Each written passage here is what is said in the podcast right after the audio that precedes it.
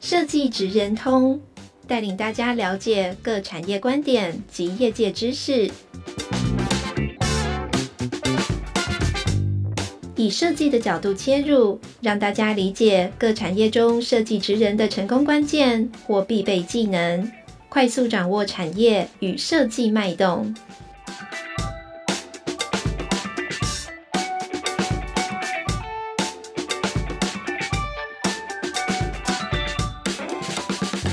各位听众朋友，大家好，欢迎来到设计职人通 Podcast 频道。我是台湾设计研究院地方创新组的李建珍。今天我们邀请到米姆丰盛公司的黄纯玉总监来为我们谈谈社群时代的 IP 设计。首先，先让我们的这个黄总监来与跟各位观众朋友打声招呼。嗨，听众朋友，大家好。我很少讲我的本名，大家都叫我 Taco。哦，对，Taco 总监你好。接下来我们来介绍一下我们今天邀请的米府丰盛这家公司跟 Taco 总监。米府丰盛这家公司呢，原先其实是一家呃设计公司，后来找到了一个比较不一样的一个职场的发展，就是从 IP 设计、角色经济做不一样的发展。那他们有现在跟很多通路去合作，比如说 Seven Eleven 啊、全联等等，哦，做很多角色 IP 经济的一些应用。然后米姆丰盛公司呢，有一个叫做角色研究所，就是今天我们的这个 Taco 总监。所以呢，我们今天来聊聊这个社群时代的一个 IP 设计。那在讲这个之前呢，我们可不可以请 Taco 总监做简单的自我介绍一下？我平常是一个乱胡思乱想的人。那这就是为什么我来到这间公司。我们公司很有趣，我们在讲的是人在找有趣的东西，嗯，我们都会不自觉去探索。我们每个人都在探索有趣的东西。那我们很容易被这个社会的框架限制住，是，然后导致可能我们人会会有一定的思维。例如说很简单哦，我们搞 IP 的，很多人就说啊，我成年了，我不能喜欢可爱的东西，嗯，但没有啊，我们觉得，嗯，我们每个人他不管到几岁，他内心一定还是会有他。孩子的那个部分，嗯，像我自己的话，我可能到八十岁是个欧巴桑了，我还是会喜欢可爱的东西，嗯，那这个东西很有趣，呃，我们希望说，我们可以透过 IP 这个东西，把很多很多正向的能量带给大家，是，呃，我们比较不会想说让人去关注在我们生命中大家常常在探讨的那个。稍微呃苦痛的东西，我们可能那个都是社会教我们的，嗯、我们主要视角是看那个东西不好这个面向。那可能我们转换了另外一个想法去看这个东西，或许会有不一样的生命体验。那我们公司会想要投入做 IP 比较大是这个部分。嗯嗯嗯嗯，好，了解。我自己呢有参与过文博会，我刚刚很认同这个呃黄总监这边讲的哦，其实 IP 并不是属于年轻人的东西。那文博会过往在争艳馆的时候，我发现其实蛮多爸爸妈妈带着小朋友来排队，对，然后去追他们的想象的一些呃 IP 的，他们喜欢的 IP，嗯，甚至说我还发现有那种大概四五十岁的哦，就是算是社会中间分子，然后其实他们也来，然后呢来的东西跟这个 IP 创作者交流之后，很高兴的。就从这个会场走出去，好，这个是还蛮有趣的一种职业。所以，我们接下来想要问一下黄所长，可不可以简单介绍一下台湾的 IP 产业的一些设计发展，还有贵公司米姆丰盛公司的 IP 发展方向是什么？这个东西我想要从比较近期的，可能大家会比较好理解。近期的，从大概十几二十年前。三丽鸥这间公司，日本三丽鸥，然后那时候刚好又日本的文化大肆席卷全球，然后那时候台湾就开始渐渐哎有懂，我们本来可能只是以为哦这是一个可爱的图像，但是渐渐从那个时代一直洗一直洗，三丽鸥很厉害，它是文具发展公司，文具礼品商，它透过小朋友拿到可爱的文具，上面有一个这样的图像，渐渐的建立起这个东西，就是 IP，它慢慢的升值人心。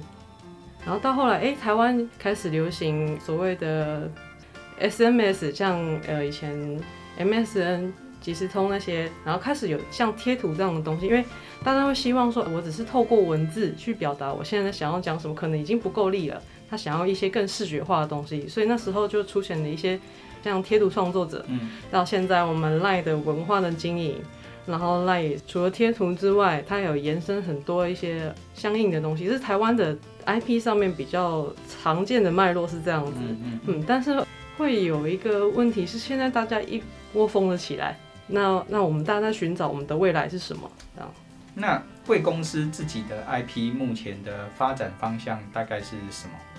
我们公司在做 IP 的时候，我们定位的比较深、比较广。我们通常在设计一个 IP 的时候，我们在想说，我们要透过这个 IP 表达什么东西给世人理解。像我们公司很注重就是传达善这件事情，如何用不一样的角度去看这个世界。好。所以，就黄总监讲的，就是说，其实 IP 不应该只是一个创造出来的图像。对。那你们的公司 IP 还会赋予它很多意义，像我记得，像你刚刚讲到的三丽鸥，它就 Hello Kitty 之后还有拍影片哈，还会做儿童教育的行、嗯、行销等等哈。所以呢，跟我们一般认知的 IP 角色是把它画出来，直接设计出来不大一样。所以这个也间接解解释到说。黄总监，你的职位角色在贵公司是角色研究所，那可不可以来讲一下这个 IP 角色为什么要研究，又要研究一些什么？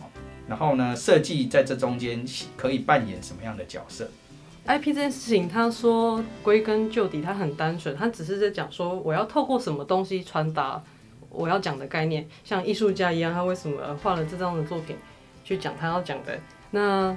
我们首先呢会先定义我现在要讲什么，再来是角色，它有各种各样的造型，例如说圆形、方形、长的、圆的、扁的这些，它都会影响到这个角色它给人的是什么样的感觉。就像我认识一个人，我看到你，哦，我就认识你这个人，你的眼睛长这样，那我大概可以知道你是什么样的性格哦。所以角色的 IP 原型设计比较多是从这个面向去思考，但呃前期发展的时候。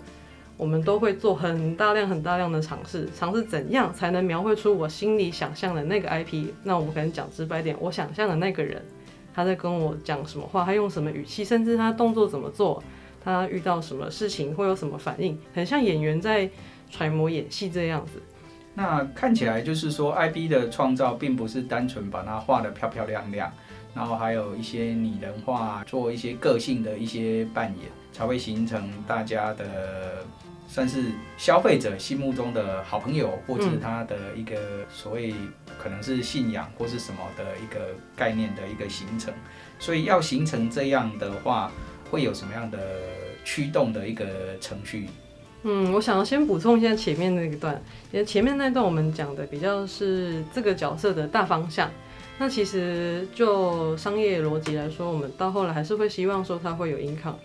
那角色造型设计会面对一个很大问题，呃，也是目前普遍的创作者会遇到的问题是，我可能画个轮廓，我就是画爽的，我会觉得啊，长这样很可爱，这样就结束。但是其实那些东西是没办法商品化的，因为商品化它会遇到很多问题，例如说呃没办法生产啊，甚至是像开塑胶模具没办法开啊，娃娃没办法做。所以前面我们探讨完这个角色的大的模样之后，我们会再去整理，把线条。轮廓甚至颜色都整理成，哎、欸，我们未来发展做商品应用都很好用的。那这个就是目前大家比较容易遇到的状况。哦，大家比较容易遇到的困难。嗯、所以听起来就是 IP 的创造不是单纯的画出来，它除了呃角色故事的设定以外，后面的应用。啊，因为其实角色要延续 income 是很重要的。对，后面的应用怎么把它转成现在的商品化的这个部分，是需要去做比较呃详细的研究。那从这个角度来问一下后面的应用的部分，因为我看贵公司名武丰盛的应用很多元啊。因为目前大家看到的应用都是仅止于比较玩偶啦，或是把它图腾印到杯子上啊这些啦。那对于这样的应用，呃，贵公司有没有什么样的发展，或是给呃想要进入这个领域的一个思考的一些建议？其实我们一直在讨论一件事情，就是我要怎么让我的角色升值人心，因为我们已经不是像当年像我刚刚举例三丽鸥那个状态了，我可以透过一些日常用品去深入大家。那就现在目前大家的状态比较多是影视作品，那所以呢，我们。公司在操作角色这一块，影视作品我们想的事情是我们前端把这个角色他的性格概念全部都设定清楚，之后呢是多方面去展开。我们同时会有动画的作品、儿童的图文绘本，甚至成人的图文绘本，然后音乐影像 MV 之类的。这都是我们目前在伸手触及的地方，然后甚至到当代艺术，我们也做了一些艺术品跟雕塑类的尝试。嗯，哦，还蛮多元的。对，因为其实 IP 这种东西，其实我们公司大家的共同信念是，我们只要抓住核心，其实什么东西都可以做。就跟这样大家讲，我在做设计，就是在做绘画这件事情，它其实大家的核心的概念都是一样的。我只要抓住那个核心，我旁边要怎么开枝散叶都是没有问题的。嗯，嗯，等于说跨域的核心应用其实还蛮广的哦。对，我们就是在讲一元多用的这个概念。那可不可以举例一下，在贵公司的角色创作上，这个应用比较有趣的点？因为 MV 啊或什么，哎、欸，这个延伸到哎、欸，大概属于动画类。您刚刚有提到一些 雕塑类，嗯，这个这个又是怎么一回事？怎么样的运用会比较让人家不一样？嗯，讲比较让人家不一样这个地方，我可能有点难回答，因为很单纯，我做这个雕塑，我要回应这个社会什么，或者是我看到什么。呃，我们公司的原话，我们就是我们公司的每一个人，我们人在外面形形色色人之间互动啊，走走看看，一定会遇到有什么想要讲的事情。那我们很单纯，只是把看到这个想要讲的事情。单纯透过雕塑这个契机把它表达出来，只是我们这时候用的载体是雕塑这个载体，而是、嗯、对，甚至如果把雕塑那个载体转换成影视，可能也是没问题的。嗯嗯，那再问一个比较深的问题，嗯、就是这个在雕塑应用上，你们怎么去谈不一样的合作？嗯、因为恐怕 IP 刚刚你讲的是 in-com，不是自自己的创作而已嘛。嗯。像我们有时候会做授权，有时候是我们找合作的艺术家去开发。例如说，这个艺术家很幸运，我们也遇到很多艺术家，就是他们对这个宇宙的看法跟我们是一样的。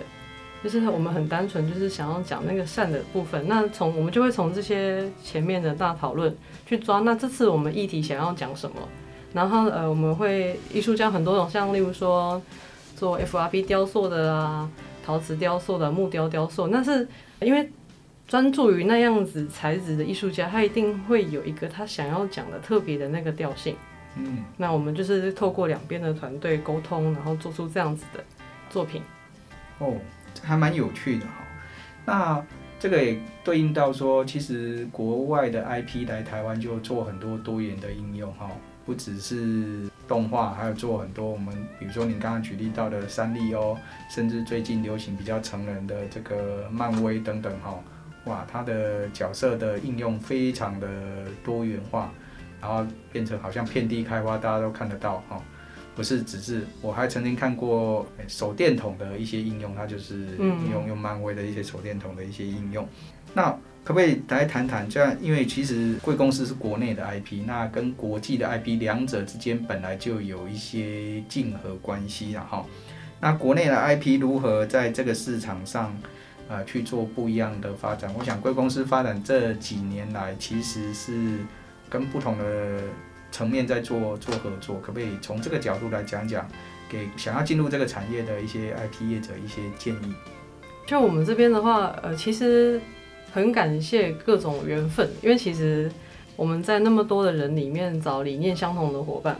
呃，我们讲伙伴可能比较宽广，因为一般大家都会说我要找我的合作厂商，我的合作的客户，但我们找的是伙伴。当你有一样的理念的时候，就可以一起往前推进这个计划，这个甚至这个计划这个大概念。像呃，我们家很幸运的是跟蛮多品牌合作过。一开始他们会找到我们，单纯只是因为我们的角色的原型做的，哎、欸，好像很精致。嗯，哦，原来是这样子。对，这其实就是就是真的是多触碰，因为现在很多我注意到，现在很多年轻人他会只 focus 在某一块，他会觉得说啊，我现在只想要做这个耶，那反而是会限缩了很多可能性。嗯嗯，所以我会觉得说，呃，大家就是敞开自己，多听、多看、多聊、多接触这样。嗯，对，这个也是呃，我们看到文博会每一年都有一个 Talent 一百哈，有蛮多国内的一些年轻的创作者哈。那从这个角度来讲，你会给他们什么样的建议？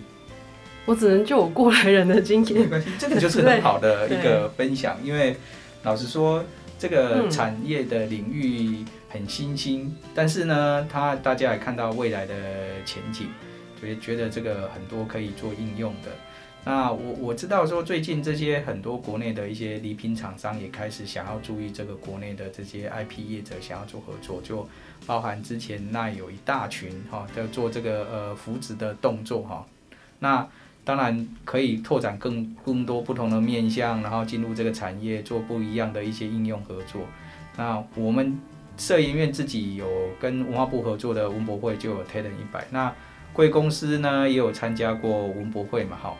那从这个角度来讲，你觉得诶，他们这个这些 Talent 一百这些创作怎么样做比较好的角色创作跟延续？可不可以跟我们分享一下？因为从你的角色研究所应该有很多。应该说 idea 吧，或者怎么去做一些修正，让它变成可以长久持续化的一些应用。讲角色延续这件事情好了，其实我们公司光原画阵容就有五位原画，这么多。对，但这个东西很运作起来很有趣。我们公我们只会抓说这个东西的核心思考是什么，它最核心的那个价值观是什么。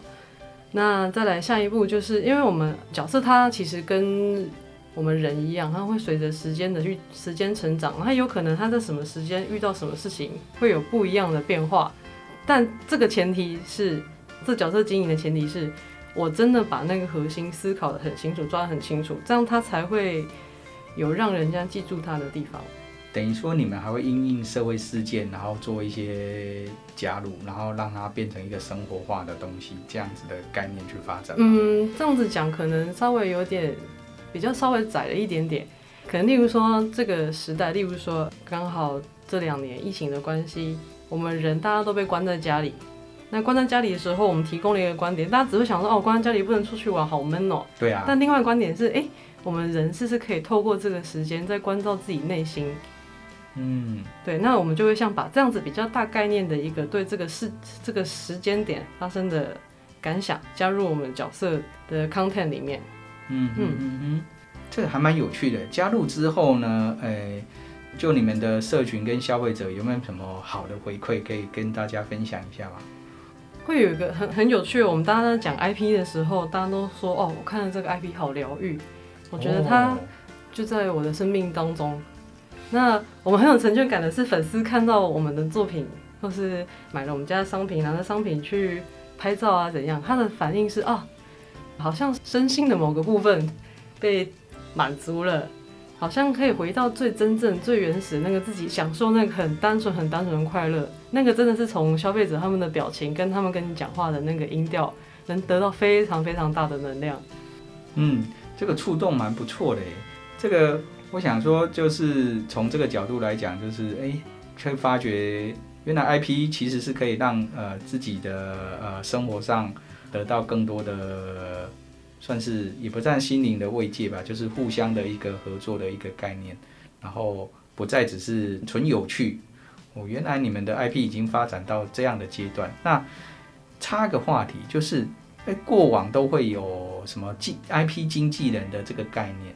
那贵公司怎么有 IP 经纪人是自己来吗？还是初期有跟别人合作？我想知道一下，就是说。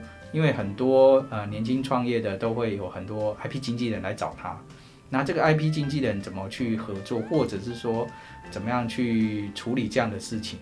呃，我们公司 IP 经纪人的部分其实就是大家公司里面的团团队大家一起做，因为 IP 经纪人这件事情它会有点像真的艺人经纪一样，它很它很复杂，它得要去这个经纪人他能理解我到底在做什么。那通常我们公司会采用 in house 的状态，是因为这个人他平常就跟我们这个团队生活在一起，他能最理解我们要做的是是什么。人常常会因为不理解，会有一些一些误判，或者是可能做起来没有那么快乐，或者是失去最核心的那种最简单的那种感动。所以像要找经纪人的话，就变成是还是会希望说这个人就是我们这个角色的伙伴，然后那个人他也得要说觉得说哦，我跟这个 IP 我们是很好的朋友，或者是我们是一体的。嗯嗯嗯。所以要成功的因素是你要找到一个算是伙伴吧，一起成长的朋友，那可以去做的，这个才是经纪人的核心。因为看起来我们像在文博会的时候，有一些经纪人他就是。感觉他代理很多，然后就会跟一些比较年轻的去做洽谈，然后就说啊，你给我代理，然后就签了一些约，然后签了一些约，会不会发展我们就不知道。所以，呃，就这个角度来讲，可不可以跟我们提醒一下，就是年轻人怎么样去选择比较好的 I I P 经验？除了刚刚讲的要了解合作的伙伴之外，还没有什么需要注意的？这题真的很难回答，因为这真的跟交朋友一样哎。哦。对，我要怎么？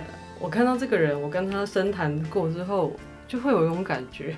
哦，不好意思，我们这个产业就是我们很，我觉得我觉得这个产业蛮有趣的，因为跟一般我们那个另外，因为像有一些现在很多年轻人也喜欢做一些文创精品嘛，他们就讲的比较商业性一点哦，就是呃要卖多少啊，买多少那种很很透明的。看起来 IP 产业其实就是合作交朋友。然后交朋友之后呢，你要看他对你认不认同，然后认不认同，还有讲白一点，搞不好就是我们双方要结婚，要去做。其实其实真的经营角色跟去拉你的团队的伙伴，其实就是像跟结婚一样，这东西非常的有趣。哦，都是一群志同道合，希望大家做一些不一样的东西，然后才去促成。所以千万不要去找。比较商业化的，也不能这样子讲，因为我们总是得要有 income，但是前提是要有 income 之前，我们希望大家都是在最舒服、最好的那个状态底下。嗯嗯，嗯，这样子大家去。其实你也讲到角色产业的一个本质啊，就是说它因为它是一个拟人化的一个一些应用，所以本质上它就是一个呃叫做社群的认同或是什么，你这样才能创造出效益。那如果你没有这个，只是单纯谈商业化的话，还蛮难创作的，还蛮难合作持续下去。我们也很怕说，呃，一旦过于商业化的考量，这个角色就死掉了。嗯嗯，对嗯。好，那我还有一个问题，这样问一下哈。那贵公司对于这个新进的这些毕业科系，因为我们知道现在的学生，因为我们这个节目就是职人通嘛，哈。嗯。那现在很多学生想从事这个行业。那从事这个行业，他希望有什么样的技能？还有这个行业对于设计来讲，会不会有什么不同的定位？照刚刚的说法来讲，应该不会只有纯粹的创作而已，它还有可能有其他的周边的一些 skill 啊，或一些技能需要去学习。然后进入贵公司，刚刚讲贵公司像就五个做角色的，那他们应该有不同的职责在负责，跟跟我们谈一谈这个职场上。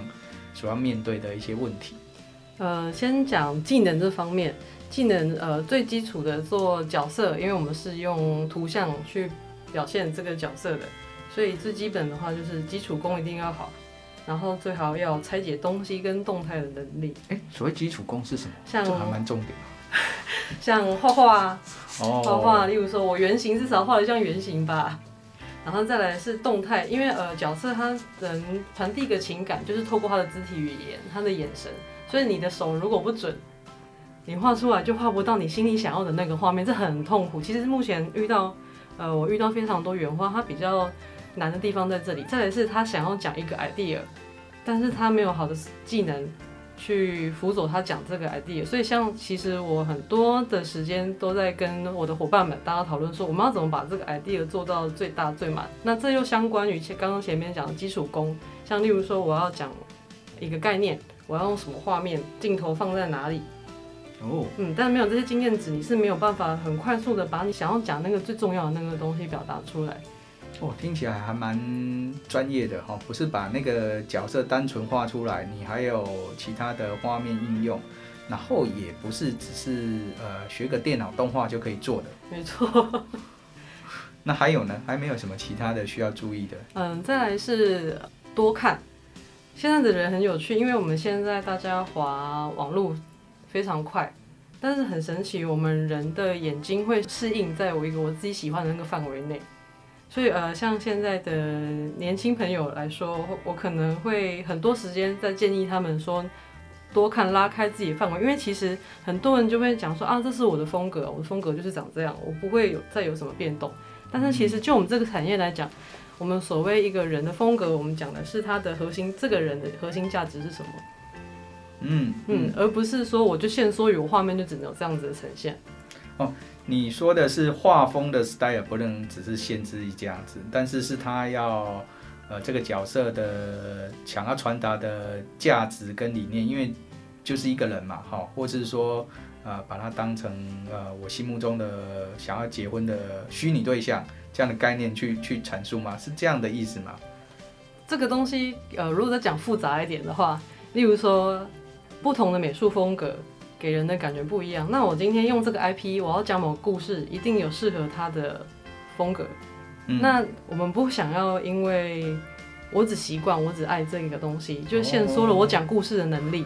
哦，对故说故事其实是是重点，怎么样去呈现，然后再把画风设计给设计出来。对，因为像我们 in house 的 art，我们有个训练，就是要讲一件事情，我们可能会画三十到五十种的敬畏的 layout，甚至是 layout。去协助我们去分析说，哦，我要讲这件事情，怎样的画面是最好的？嗯嗯嗯，好，那还有一个比较直接的问题，嗯，如果贵公司现在想要面试我们刚毕业的学生，嗯，然后呢，他刚毕业，你的面试条件会是什么样子？我的面试条件是要有颗开放的心。哎，前面那些技能都要啊，前面那些都要，对，都要。但是最重要的是你这个人的本心，你喜欢画画吗？这是进来的人我们会问的第一件事情。那他要带什么样的作品集？我们最喜欢看他除了作品集之外乱画的那些有的没的，甚至是发想那些有的没，因为那些东西能帮助我们去理解你是什么样的一个人，然后在你的思考脉络是什么，然后再更深入去理解说啊，你这个人的本质是什么样子。其实可以透过那些去感觉出来。哦，看起来 IP 产业在面试的时候进入这个职场，就你讲的，就是这个过程很重要。那你的创作过程、你的绘画过程也要保留下来，不是只是呃美美的作品集最后的那个成果。因为我们在找我们的新伙伴的时候，我们在找的是他的可能性，而不是说他已经做了什么了。嗯，非常好。那最后可不可以给我们一个 ending 的总结？如果说除了你们哈。那这些设计科系的学生准备好这个好的作品集以外，还没有什么要特别去注意的？准备好自己的内心的状态。对，因为可能从学生时代到出社会，我们公司很难得，我们很想要保持大家还是孩子的那个状态，但是得要勇敢。嗯嗯嗯嗯。所以这个是 IP 产业需要的强大的内心的特质。没错，大家心脏都很硬。好，那今天谢谢我们那个黄总监这边来我们的设计直人通开的这一堂 IP 的设计的 Podcast。那最后我们大家一起 Say Hi，为我们下次再见面做一个 Ending。拜拜。谢谢大家，谢谢建真。